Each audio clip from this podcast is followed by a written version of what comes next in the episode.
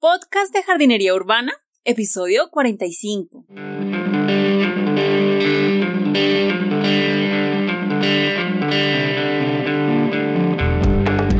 Muy buenos días a todos y bienvenidos al podcast de Jardinería Urbana, un espacio en el que nos encontramos con las plantas, las macetas, los jardines y demás en la ciudad. Soy Carolina de niaflora.com, n e e a flora.com.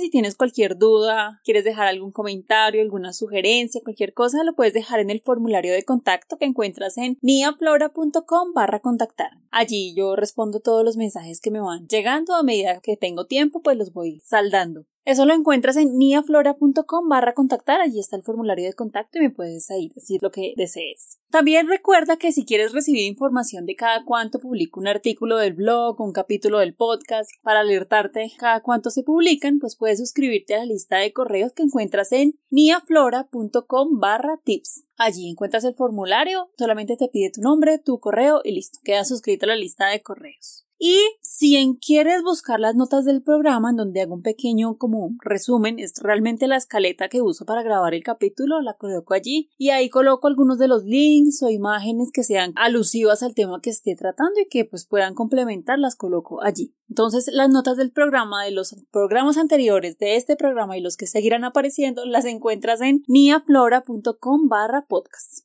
Entonces, en el capítulo de hoy voy a hablar acerca de algunos tips para hacer jardinería en maceta. ¿Cómo hacer un jardín en macetas? Algunas consideraciones para poder hacerlo. Bueno, en un capítulo anterior les hablaba acerca de por qué hacer un jardín en macetas, les hablé de todas las ventajas, de los beneficios, bueno, de muchas cosas. También en otros capítulos les hablé de los diferentes lugares de la casa o de la oficina en donde se pueden colocar plantas y pues la idea era como abrirte una perspectiva de todos los lugares que se pueden explorar para hacer jardinería. Y en este pues ya les quiero hablar acerca de los tips para empezar como tal a hacer un jardín en macetas. Bueno, algunas de las ventajas de hacer jardinería en macetas es que podemos controlar muy precisamente el riego. Como está contenido en una maceta, pues podemos tener una mezcla de sustrato comprada especialmente o hecha por nosotros mismos, entonces podemos controlar muy bien si el sustrato va a mantener más o menos la humedad, si va a drenar más o menos, si va a ser más aireado, y dependiendo de eso, pues regamos más o menos, y por eso lo podemos ajustar dependiendo de la planta.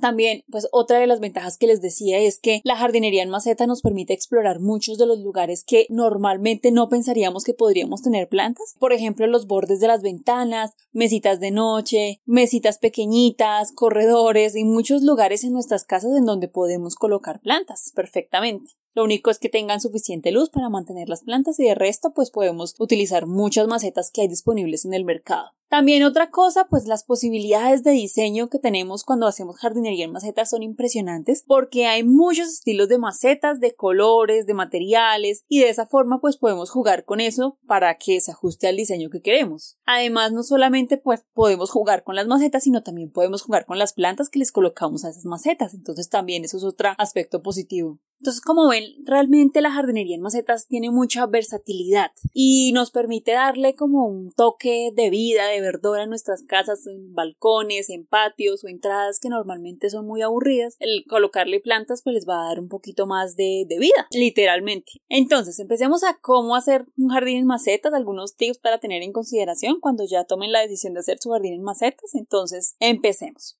La primera cosa que quiero hablarles es del clima y el microclima. En los ambientes urbanos tenemos no solamente el clima de la ciudad, sino también diferentes microclimas. Por ejemplo, si tenemos un edificio al lado, tenemos un árbol que nos cubre, si tenemos superficies de metal, por ejemplo, se calienta más, o si tenemos cemento, pues eso calienta más. Entonces, dependiendo de muchas condiciones de la ciudad, pues el microclima que vamos a percibir en cada estructura, pues en cada casa o en cada construcción, pues va a ser totalmente diferente. Por ejemplo, el viento que le llega, la exposición solar, la temperatura, cada casa es súper diferente y pues eso lo conoce nada más que la persona que vive allí y que la percibe en cada momento del día y en diferentes épocas del año. Entonces, dependiendo de esos microclimas, pues puedes tener plantas que se adapten más o menos a esas condiciones. Y también hay ciertas partes de las casas que normalmente están expuestos a unas temperaturas más extremas, a un viento más fuerte, por ejemplo, lo que son los balcones o los patios. Esos están más expuestos y por eso reciben unos ventarrones más fuertes. Ese es un microclima diferente que el que percibimos en el interior de nuestra casa que puede estar un poco más resguardado y que no percibe esas temperaturas tan extremas. Y dependiendo de esos, de esos climas y ese microclima del ambiente en el que estamos, pues podemos, por ejemplo, modificar las macetas que utilizamos que tengan diferentes materiales o colores dependiendo del clima que tengamos. Por ejemplo, en lugares soleados, pues utilizaríamos macetas de colores más claros para reducir la absorción de calor, o sea que la maceta no absorba tanto calor y rebote esos rayos que llegan. Y también lo contrario sería cierto. Entonces, si estamos en un lugar muy frío, pues utilizaríamos unas macetas un poco más oscuras que acumulen un poquito más de calor.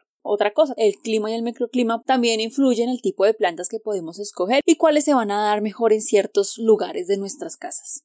Bueno, segundo punto es explorar los espacios. Entonces, normalmente eso no se nos ocurre utilizar ciertos espacios de la casa, que son como los típicos en los cuales todos colocamos plantas, pero también te invito a que explores tu casa con otros ojos y, y pues puedas mirar que hay otros espacios en los cuales te puede colocar plantas, por ejemplo, macetas que bordeen los barandales, canastas colgantes, jardines verticales. Hay muchas más alternativas para colocar plantas. De hecho, hice otro capítulo en el cual hablaba de las diferentes formas de tener plantas en casa, entonces también se los recomiendo como complemento a este capítulo. Y pues dependiendo de si tenemos un espacio grande o un espacio pequeño, pues nos va a limitar lo que podemos hacer en ese espacio. Por ejemplo, si tenemos un espacio grande, podemos perfectamente usar una mezcla de diferentes estilos de macetas, de formas y de tamaños de macetas y plantas y pues no va a chocar en ningún momento porque podemos utilizar diferentes espacios de nuestra casa y pues esta diversidad no se va a ver muy mal. Pero si tenemos espacios más pequeños pues lo que podemos hacer es utilizar macetas de diferentes tamaños pero del mismo material e incluso del mismo color. Así todo se va a ver un poquito más homogéneo y no se va a ver como un despelote porque cuando es más pequeñito pues tiende a verse más saturado de cosas. Entonces eso nos va a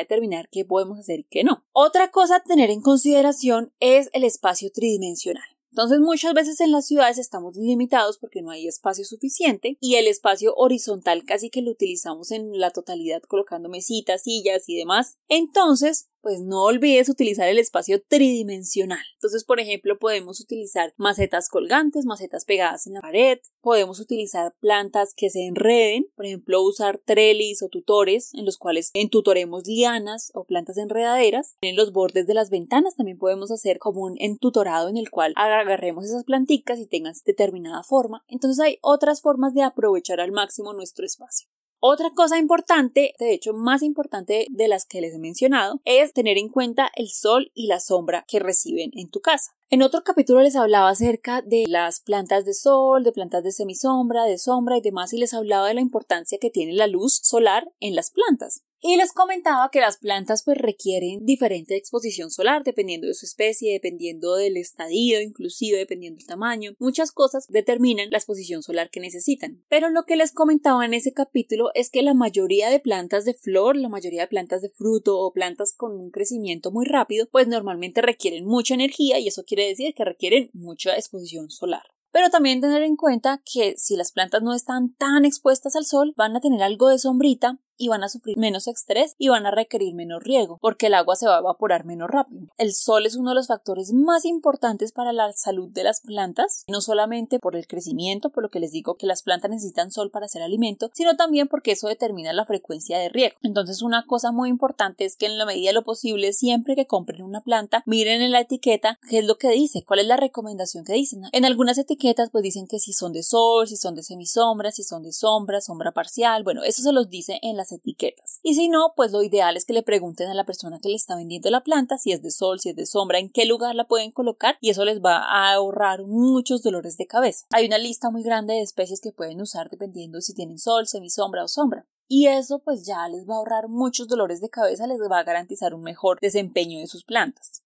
Otro punto importante es el peso. Cuando estamos trabajando con jardinería en macetas, pues obviamente un factor importante son las macetas. Yo les hablaba en otro capítulo también acerca de los diferentes tipos de macetas y les contaba las ventajas y las desventajas de los diferentes materiales de las macetas. les hablaba de la cerámica, de, las macetas de barro, terracota, las macetas de plástico, las de vidrio y bueno, muchos materiales más que les hablé en otro capítulo. Y en ese les mencionaba que cada material pues eh, tiene un diferente peso, porosidad y demás. Entonces algunos tipos de macetas son más pesadas que otras. Por ejemplo, las macetas como las de arcilla, como las de cerámica, como las de cemento, pues son mucho más pesadas que las macetas de plástico o las de resina. Entonces eso es importante, por ejemplo, si las vamos a colocar en un balcón o en pisos muy altos en los cuales vamos a tener que estar moviendo las plantas de un lado al otro, lo ideal es que consigas plantas que no pesen tanto para que tu espalda no sufra mucho. Esto especialmente me lo vas a agradecer cuando estés tratando de llevar materas de un lado al otro, de un piso al otro, y ahí te vas a dar cuenta cuánto puede pesar una plantica sembrada en una maceta pesada con un sustrato pesado. Puede ser dificilísimo de mover de un lado al otro.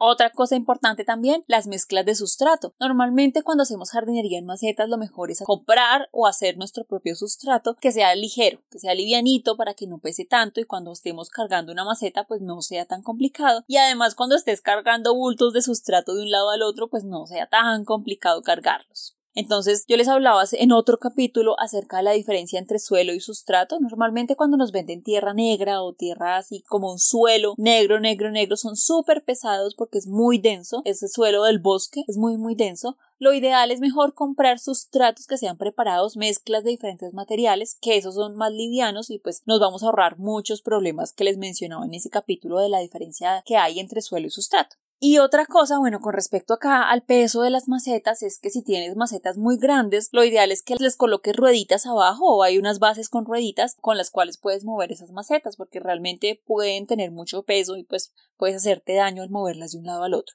Bueno, otro punto importante al hacer jardinería en macetas es escoger el tamaño de la maceta. Entonces, lo ideal es escoger la maceta dependiendo del tamaño de la planta. Obviamente, entre más grandes las macetas, pues va a ser mucho mejor, por ejemplo, si estás tratando de tener plantas de huerta, porque así la planta se va a desarrollar en su totalidad y va a desarrollar un sistema radicular más grande y bueno, tiene espacio para expandirse. Aunque en el mercado la opción de macetas diminutas que son bonitas es muy muy grande y uno se ve tentado a comprar muchas veces macetas muy pequeñitas. Normalmente las macetas más pequeñitas solo sirven para estadios juveniles o por ejemplo para suculentas que estamos propagando y tenemos cortecitos y demás, algo pequeño pero normalmente para el resto de plantas de interior, plantas de huerta y demás, lo mejor es utilizar macetas un poco más grandes. No solamente el tamaño es importante en términos estéticos, sino también es un factor que influye en la frecuencia de riego. Por ejemplo, si tenemos una maceta más grande, pues vamos a tener más sustrato y por lo tanto va a retener más humedad y por eso pues requerirá menos riego la planta. Si se nos olvida regar, pues de todas maneras el sustrato va a mantener algo de humedad en esa maceta grande y pues la planta va a poder tomar algo de esa agua y digamos que puede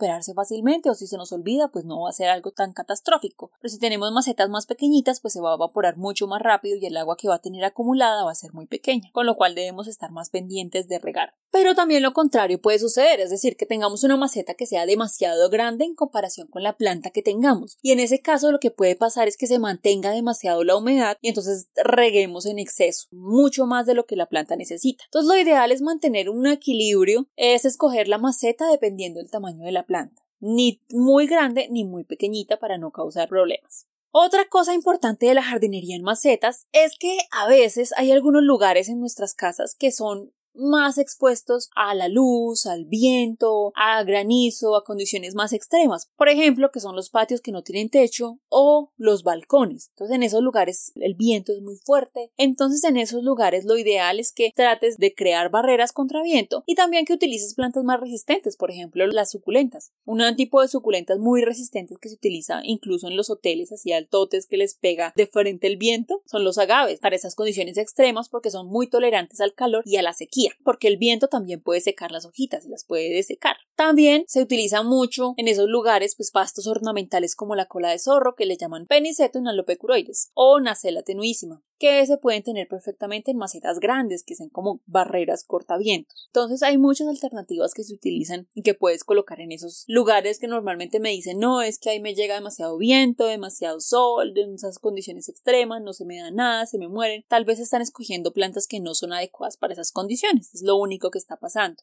Otra cosa de la jardinería en macetas es que normalmente pensamos en flores, en hojas bonitas y demás, pero también en macetas podemos tener vegetales, podemos tener hortalizas, podemos tener aromáticas. Entonces, esa es otra opción. Podemos tener perfectamente lechugas, tomates, cherries, zanahorias, remolachas. Y especialmente yo les recomiendo, si están empezando, hierbas aromáticas. Las hierbas aromáticas son mucho más sencillas de cuidar que, por ejemplo, las hortalizas. En otro capítulo les di algunos tips de cómo tener plantas aromáticas en macetas, también se los recomiendo como complemento a este capítulo. Y un último tip es cambiar las plantas. Una cosa que no muchas personas entienden es que la jardinería es un proceso. Hay que estar renovando constantemente, hay que estar cuidando las planticas, pero todas eventualmente tienen su ciclo y algunas de ellas pueden morir. Entonces, en una vez pues ellas mueran, es necesario renovar las plantas cuando necesitemos. Esto es normal, estamos tratando con seres vivos, algunas de ellas pueden morir, entonces pueden cambiar o puede que lleguen a un estado en el que no nos gustan definitivamente. Sin problema podemos cambiarlas y reemplazar con plantas que realmente cumplan la función que queremos.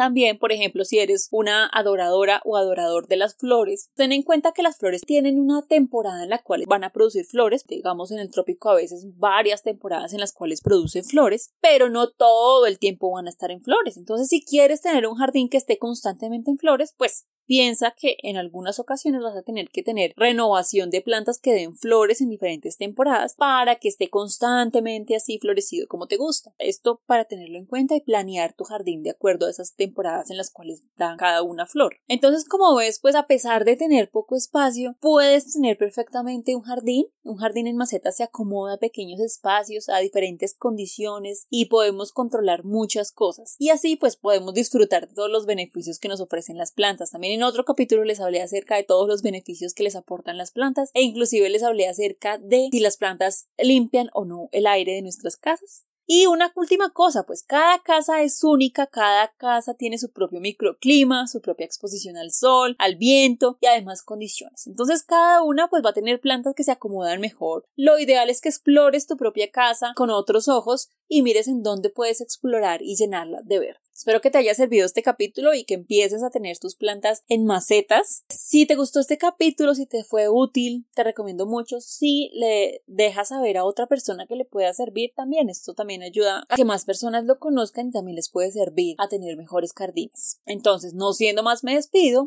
y sigamos cultivando juntos en la sierra. Adiós.